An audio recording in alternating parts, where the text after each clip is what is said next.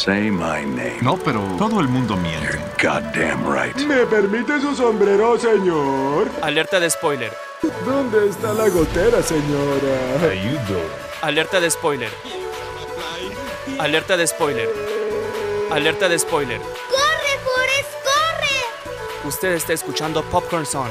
por Bulbo Radio Experimental. Tus películas y series favoritas aquí y ahora. Comenzamos. Hey, ¿qué onda, webisabrio foráneo amante del atún? ¿Cómo estás, precioso? Y no, no es una pregunta, es una afirmación, porque estoy seguro que estás bien precioso. Bienvenidos a su Popcorn Zone, un lugar bien bonito y bien especial para hablar sobre películas y series. El día de hoy está bastante bonito, bastante chulo, bastante chido, porque vamos a hablar sobre cosas decepcionantes, justo como este año. Tal vez te preguntes, ¿por qué estos vatos decidieron hablar sobre películas decepcionantes? Pues porque teníamos ganas, básicamente, y, estábamos eh, platicando y dijimos, oye, ¿te acuerdas de esta película que se veía tan chida, tan prometedora, pero al final nos terminó decepcionando? Y fue así como llegó nuestra inspiración para hablar sobre el tema del día de hoy. Te recuerdo, mi nombre es Emanuel El Mane Benítez y espero disfrutes esto. Empezando, mmm, va a ser algo difícil hablar de esto sin que me la piden, pero para mí soy leyenda, así es la película tan bonita y cool de Will Smith. Mm, para mí sí es un poquillo decepcionante, pero no quiero que me odien tanto. Lo que me refiero es que la película está muy cool, muy chida, una adaptación muy bonita de la novela, porque sí es un, basada en un libro para aquellos que no sabían. Eh, pero el final, sin entrar en spoilers, el final mmm, no me agradó tanto cuando sacaron a la luz el final alternativo. Si no sabes de lo que estoy hablando, mmm, existe un final alternativo para esta película, en la que varias escenas fueron cambiadas antes del estreno de la película, especialmente hablando del enfrentamiento entre Neville y los infectados en su laboratorio. En el final, bueno, voy a hacer spoilers, pues ya saben, bueno, ligeros spoilers, pero pues ya saben a lo que, a lo que se atienen cuando están escuchando esto. En el final, el macho alfa, no sé si lo recuerdan, hace una mancha en forma de mariposa en el cristal eh, y Neville se da cuenta de que el macho alfa está identificando a la mujer con la que estaba experimentando por un tatuaje de mariposa. O sea, no sé si recuerdan esa escena. Y pues el macho alfa la quiere de vuelta. O sea, era, era su morrilla, vaya. Entonces lo que Neville hace es poner su arma en el suelo y vuelve a la mujer infectada. Neville y el macho alfa se miran fijamente. Neville se disculpa con los Dark Seekers. El macho alfa acepta su disculpa y los infectados se marchan. Impresionado por la terrible experiencia, Neville se sienta por un momento en su laboratorio, echándole una mirada a las fotos de sus numerosos sujetos de prueba. Las implicaciones de sus métodos de investigación comienzan a abrirse paso en él y el plano final sigue Neville, Anna y Ethan a medida que se alejan en un auto hacia el campamento de los supervivientes en Vermont con el antídoto. La neta, esto suena muchísimo mejor que el final que ya todos conocemos. Que de hecho, si gustan, podrían checarlo porque está en, eh, ¿cómo se llama? En, YouTube, este final. De hecho, igual está así como que en paginillas de, de, Facebook. Porque o sea, sí está muy chido este final. Y la neta, siento que hubiera estado mucho, muchísimo mejor ver este en las pantallas en lugar del otro final. No sé si me doy a entender. Espero que sí. Ok, ahora sí, espero que justificando esto no me odies y pienses lo mismo que yo. Si no, pues está bien.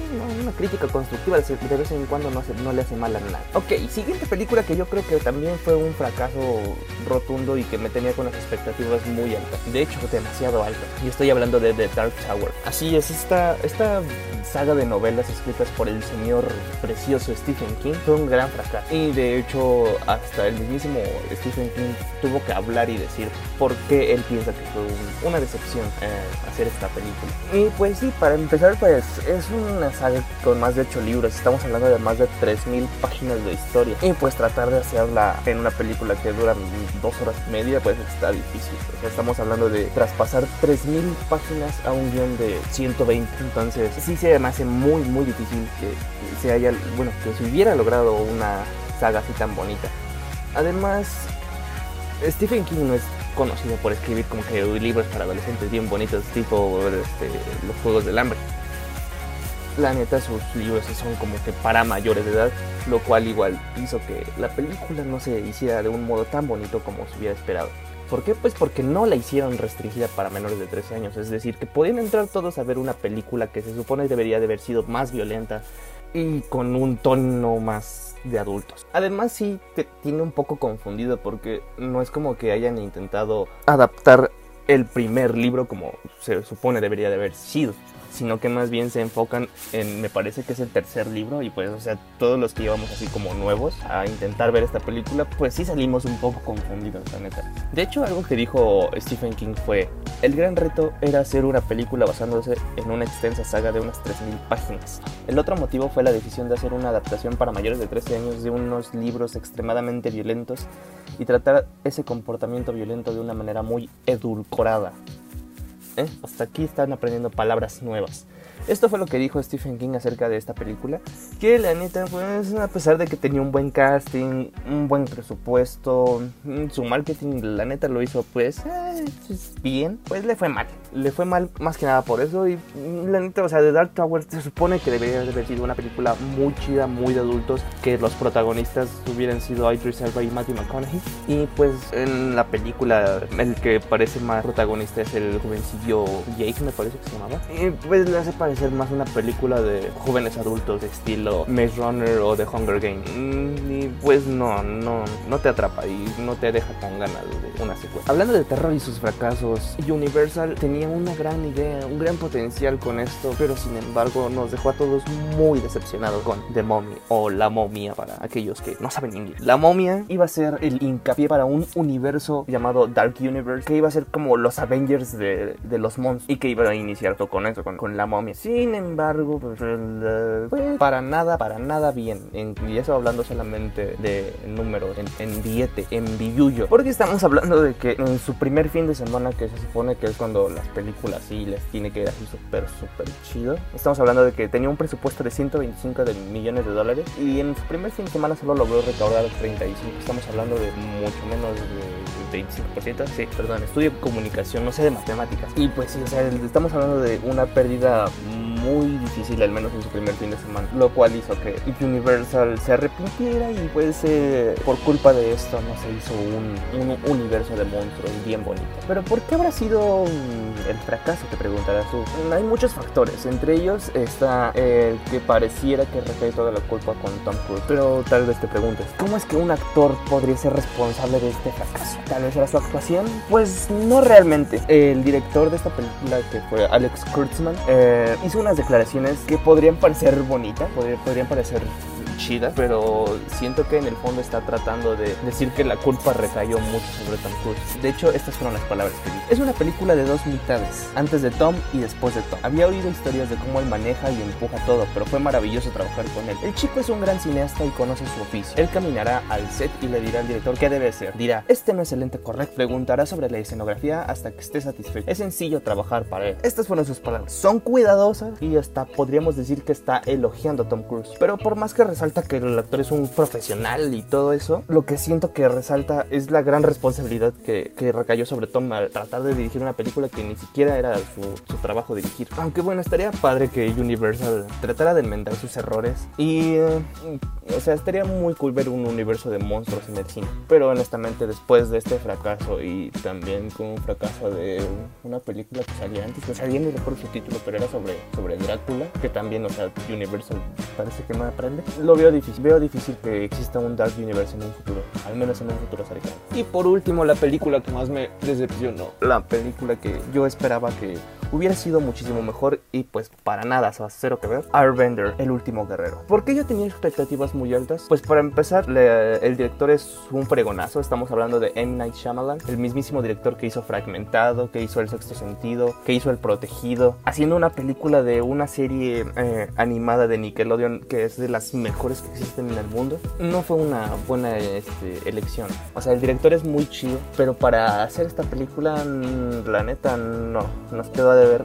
De hecho, muchos críticos dicen que esta película es como que la peor, lo peor de Shyamalan. Mm, Tal vez te preguntes por qué. Bueno, pues aquí va, aquí va mi crítica constructiva, que estoy casi seguro que M. Night Shyamalan me va a escuchar, pero pues, ten- tenemos todo ese alcance, ¿no? Así que, eh, porfis, ponte las pinas, Lee Shyamalan, que sí, sí quiero, extraño ver una película buena tuya. O sea, es indudable que este director sea capaz de orquestar grandes producciones y de hecho sus películas, o son muy exitosas, pero no son siempre baratas. O sea, estamos hablando de que una de sus películas casi siempre llega a costar entre 70 a 150 millones. Y pues para la neta, para hacer, intentar adaptar la- al menos la primera temporada de, de Avatar en una sola película, pues estaba difícil. O sea, te estoy hablando de que este director es muy bueno para hacer historias pequeñas. Mm, por ejemplo, cuando hizo este, Señales, esta película que, o sea, le fue súper chido y la neta está, está cool. O sea, la película trata de una invasión extraterrestre, pero para Shyamalan, este vato se centró mucho en, en lo que era la familia, un padre que había perdido la fe de sus hermanos y sus hijos. O sea, a pesar del gran contexto que tiene la película, él se centra en lo más pequeño. Y no solo para ahorrar costos, sino para enfocarse bien. Y pues estamos hablando de Avatar que tiene miles, bueno, no miles para exagerar, pero sí tiene muchísimos, muchísimas historias aparte. Eh, o sea, es, es, un, es un amplio mundo, el Avatar, al menos en la primera temporada. Ahora imagínate tratar de adaptar esos 21 primer capítulos de la serie animada a una película que dure dos horas. Pues sí, obviamente no iba a ser algo, un reto fácil. Y de hecho, de eso es lo que te iba a decir, porque al menos personalmente cuando vi la película no la disfruté tanto, pero siento que los momentos más emocionantes, más cool, son aquellos que pasan cuando hay poquillos personajes en la pantalla. Eh, te estoy hablando de, por ejemplo, la escena en la que Zuko explica cómo está obsesionado por atrapar al avatar, recordando por qué se enfadó y abandonó a su familia y nos muestra, siento que eso nos muestra lo mejor de, de Shyamalan. Sin embargo, pues, segmentos dedicados exclusivamente a los fuegos artificiales, a la rápida presentación de los personajes o al subrayado de los conflictos resultan algo aburridos de seguir. Y eso aburridos para no decir ridículos, porque eh, respeto mucho al señor Shyamalan. Por otro lado, igual, así analizándolo ya más a fondo, siento que sus trabajos de, de este director estaban muy chidos porque se centraban en personajes adultos. O sea, a pesar de que los niños sí tenían como que una importancia eh, en, pues sí, en la trama, o sea, los que llevaban el peso de la narración eran los mayores. Y pues estamos hablando de que esta película es protagonizada por puro niño y joven. O sea, Ang no tiene más de 12 años. Y de hecho, pues hablando, o sea, sí es un gran director, pero si no tienes un buen casting, es difícil trabajar de esa manera. Por ejemplo, al menos yo siento que Ang y Zuko, que son como que igual de los protagonistas, eh, protagonistas, protagonistas, sea, 100%, hay una buena actuación. Pero cuando se desvían las historias hacia Katara y Ahsoka, mm, se ve que estos chavos actores. Mm, No sé si sea el director o qué onda, pero se ve que sus actuaciones eran como más forzadas porque no se meten tanto en la ficción. Entonces como que se pierde esa conexión tan bonita. Además siento que también lo que falló fue la planificación del drama. O sea, siento que todo, todo el drama o al menos todo lo chido se, se quema en la primera mitad de la película y eso sí, no es por antes. De hecho, siento que más que una película parece un gran resumen de lo que fue Avatar, pero con actores de carne y hueso. Es decir, siento que hubiera estado muchísimo más chido que hubieran se hubieran eh, enfocado en hacer una trilogía, justo como lo son las temporadas en la serie. O sea, tenemos la primera son solo tres temporadas, entonces hubiera estado padre que hubieran hecho una trilogía por temporada adaptándolas. Pero pues, ¿quién soy yo para decir cómo hacer su trabajo a los eh, grandes empresarios de Hollywood? Pero pues sí, este es un, siento que fue un desliz de Shyamalan, un pasillo atrás y su peor trabajo tal vez. Pero eso no quita que lo respeto como director. Un beso, este Shyamalan, hasta donde estés. Espero te hayas escuchado esta crítica constructiva y espero eh, que sigas escuchando Popcorn Son. Te dejo con mis compillas, el buen, el buen Tony, y nos escuchamos en la próxima. Va, besitos, bye. 3, 2, ya. Hola amiguitos de Popcorn, ¿cómo se encuentran? Esperemos que bien, esperemos que ya hayan hecho la tarea, porque si no, pues los va a regañar su mamá, entonces no queremos que los regañen y no los dejen escuchar Popcorn. Nuestros popcorcitos fans, sí, así se llaman, yo digo que sí. Vamos a empezar con el tema de esta semana, que como ya saben, ustedes son muy informados, ustedes ya... No, hombre, ustedes llevan por la maestría, el doctorado y todas esas cosas, ¿no? Llevan por diputados locales. Entonces, el tema de esta semana es películas que, pues, eh, te sacaron de onda después de salir del cine. Sí, ese es el tema. O sea, vamos a hablar de películas que tú entraste al cine con muchas expectativas, veías buenos trailers, decías, oh my god, este es el momento, y saliste y dijiste, ¿pero qué ha pasado? ¿Pero qué ha pasado? Esta es la película por la que yo pagué, eh, de- devuélveme mi dinero. Entonces, pues vamos a empezar con, esa, con este top, con este top malo, el top malo. Entonces, la primera película que les traigo que a mí, a mí, a mí me decepcionó. Para que no comenten ahí, oye amigo, no sabes nada de cine. Eh, amiguito, por favor, por favor, amiguito. Entonces, la primera película es eh, Escuadrón Suicida. Esta película, wow, wow, wow, wow, wow. Sí que tenía buenas expectativas, ¿no? Primero porque era la aparición de un nuevo Joker, el Joker de Jared Leto. Todos estaban así de, oh my god, un nuevo Joker, ¿qué ha pasado? Es como cuando salió esta de, la de Joker con Joaquín Phoenix. Tú estabas a la expectativa y sí te cumplió las expectativas. Pero en este caso no. En Escuadrón Suicida este Joker... eh, eh, para empezar, eh, le cortaron tan, demasiadas escenas, incluso las escenas que salían en los trailers, creo que eran más que de lo que él apareció en la película que se estrenó en el cine. Entonces, pues bastante, des- eh, mucho, eso, bueno, desilusionó bastante a nosotros los espectadores, ¿no? Y a mí, a mí también me decepcionó en, en cuestión de que yo esperaba, como estamos acostumbrados a este cine, bueno, yo estaba acostumbrado a este cine, al cine oscuro, al cine serio, bueno, entre comillas, ¿no? Ya saben cómo es el estilo de Zack Snyder. Entonces, eh, iba acostumbrado yo a este tema, a este, esta temática. Entonces, cuando llegó esta película, trataron de hacerla más estilo Marvel, demasiado chistes. Pero pues no, a DC no le salió, no le sale tan bien ser Marvel, ¿no? DC tiene que ser DC. Entonces eso tampoco me agradó. Se cambió mucho de temática que no me molesta eh, ver, pero en, en ese contexto yo esperaba algo diferente, ¿no? También los trailers daban mucho de qué hablar. Eh, además de que tuvo una historia bastante... mm, creo que ya la mayoría ya la vieron. Entonces vamos a hablar de, bueno, unas dos cosillas que me molestaron. eh, bueno, bueno, que a mí me sacaron de onda fue una parte donde todos los villanos se, se sientan a convivir y toda la cosa, que venían los trailers. Ese es un dato curioso. Bueno, no sé si lo recuerden, que en los trailers eh, había mucha especulación con esta escena porque había una escena donde todos estaban en el, en el bar y muchos comentaban, muchos youtubers, muchos influencers, ¿no? Decían, wow, va a haber una escena donde van a, van a hablar, una escena de los villanos sentados y tomando. Esto va a dar eh, bastante para que se desarrolle, ¿no? Para que se hagan un equipo, ¿no? Eh, esta escena fue casi al final de la película. Y pues la verdad que pues no estuvo muy buena, ¿no? Y otra parte es que, bueno, una de las cosas muy buenas que tenía esta película era el personaje del diablo, este amiguito de la cara tatuada, que pues, eh, un buen personaje, creo que todo nos agradaba, ¿no? Viva México. Entonces, pues la muerte de este amiguito, ya, ya como al final de la película que dice, eh, dice, hago esto porque ustedes son mi nueva familia. Es como, bro, los acabas de conocer eh, hace una semana y ya te vas a sacrificar por ellos. Y al final eh, todo se arregla con una explosión, eh, con una explosión pues, de, de diablo. Entonces, eh, pues mucho el, el, eh, el- ¿cómo se llama? La razón de la existencia del escuadrón suicida pues queda descartada, porque al final ya eh, de, de todo, todo se solucionó con una explosión, con mera fuerza bruta, ¿no? ¿Para qué querías el escuadrón suicida? Y tienes al ejército, ¿no? Entonces esto decepcionó bastante, ¿eh? Decepcionó mucho, mucho, muchote. La siguiente película, para no alargarnos, porque ya, ya, ya, me, ya me acabé mi tiempo, de hecho. Entonces, la siguiente película que decepcionó bastante era, y fue, Animales Fantásticos, Los Crímenes de Grindelwald. Esta película, uff, no. Fue, eh, para empezar, eh, no le fue tan bien en taquilla.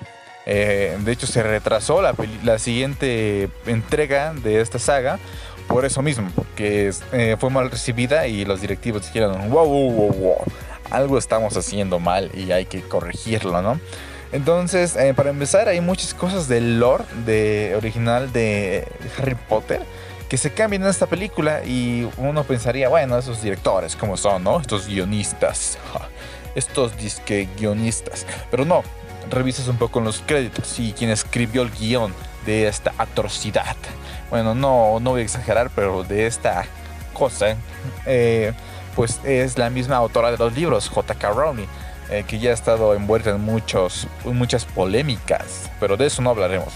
Entonces esta película, pues sí, no, muchos iban con expectativas altas, porque ya, se iban, ya nos íbamos a centrar en Grindelwald, en, en el Nemesis, ¿no? En el Nemesis de nuestro director de Hogwarts. Entonces, pues, Para empezar desde los trailers, eh, eh, eh, hubo mucha polémica porque recuerdan ese espejito mágico, así lo voy a llamar para no confundirlos, ese espejito mágico donde uno ve lo que más desea, que en la primera película de Harry Potter, Harry se ve a sí mismo con sus padres.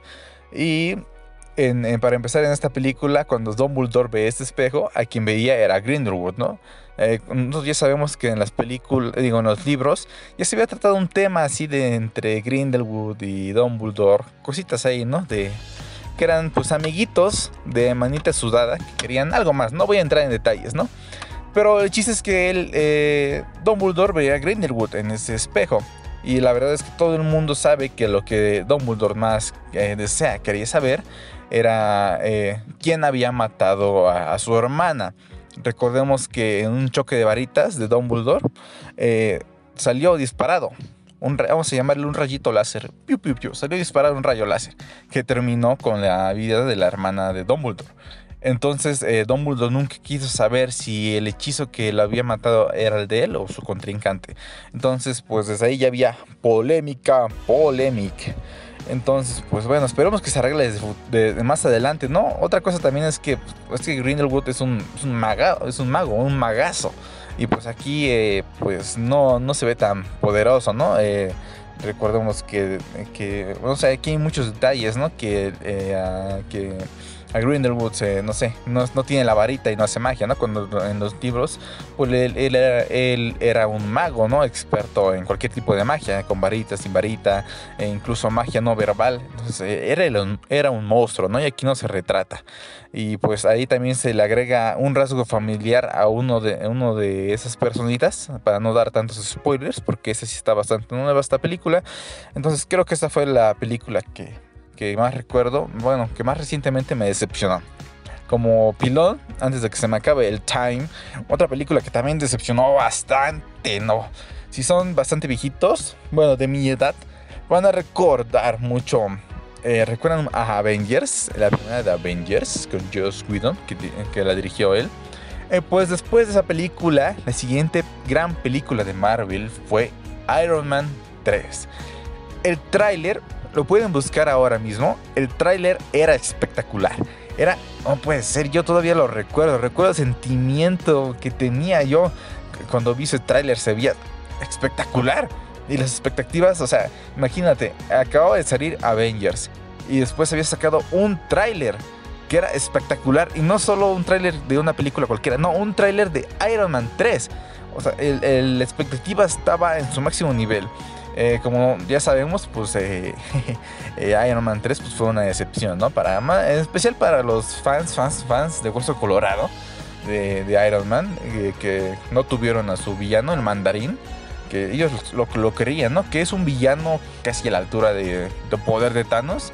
este mandarín usa, bueno, no sé mucho de cómics, pero él como Thanos, eh, que Thanos junta las gemas del infinito, este mandarín usa anillos y cada, ani cada, anillo le da un poder especial, como si fueran las gemas del infinito, ¿no? No voy a entrar en muchos detalles, pero esa fue una gran decepción para los fans. Y pues para mí también, porque eh, eh, yo era un niño, pero no sabía tanto de cómics, pero me decepcionó porque yo buscaba algo más, ¿no? Algo más que pues una comedia de superhéroes, ¿no? Y al final algunas cosas que pasaron en esa película pues ya no se le tomó lugar después. Entonces hasta aquí el top, ya me extendí demasiado, una disculpa. Y espero que realmente estén bien, por favor. Eh, hagan sus tareitas, no solo de la escuela, también del hogar. Eh, limpiense y toda la cosa, ¿no? Entonces, muchas gracias por escuchar este programa. Los quiero mucho, muchote. Y nos vemos, digo, nos escuchamos en la próxima. Chao.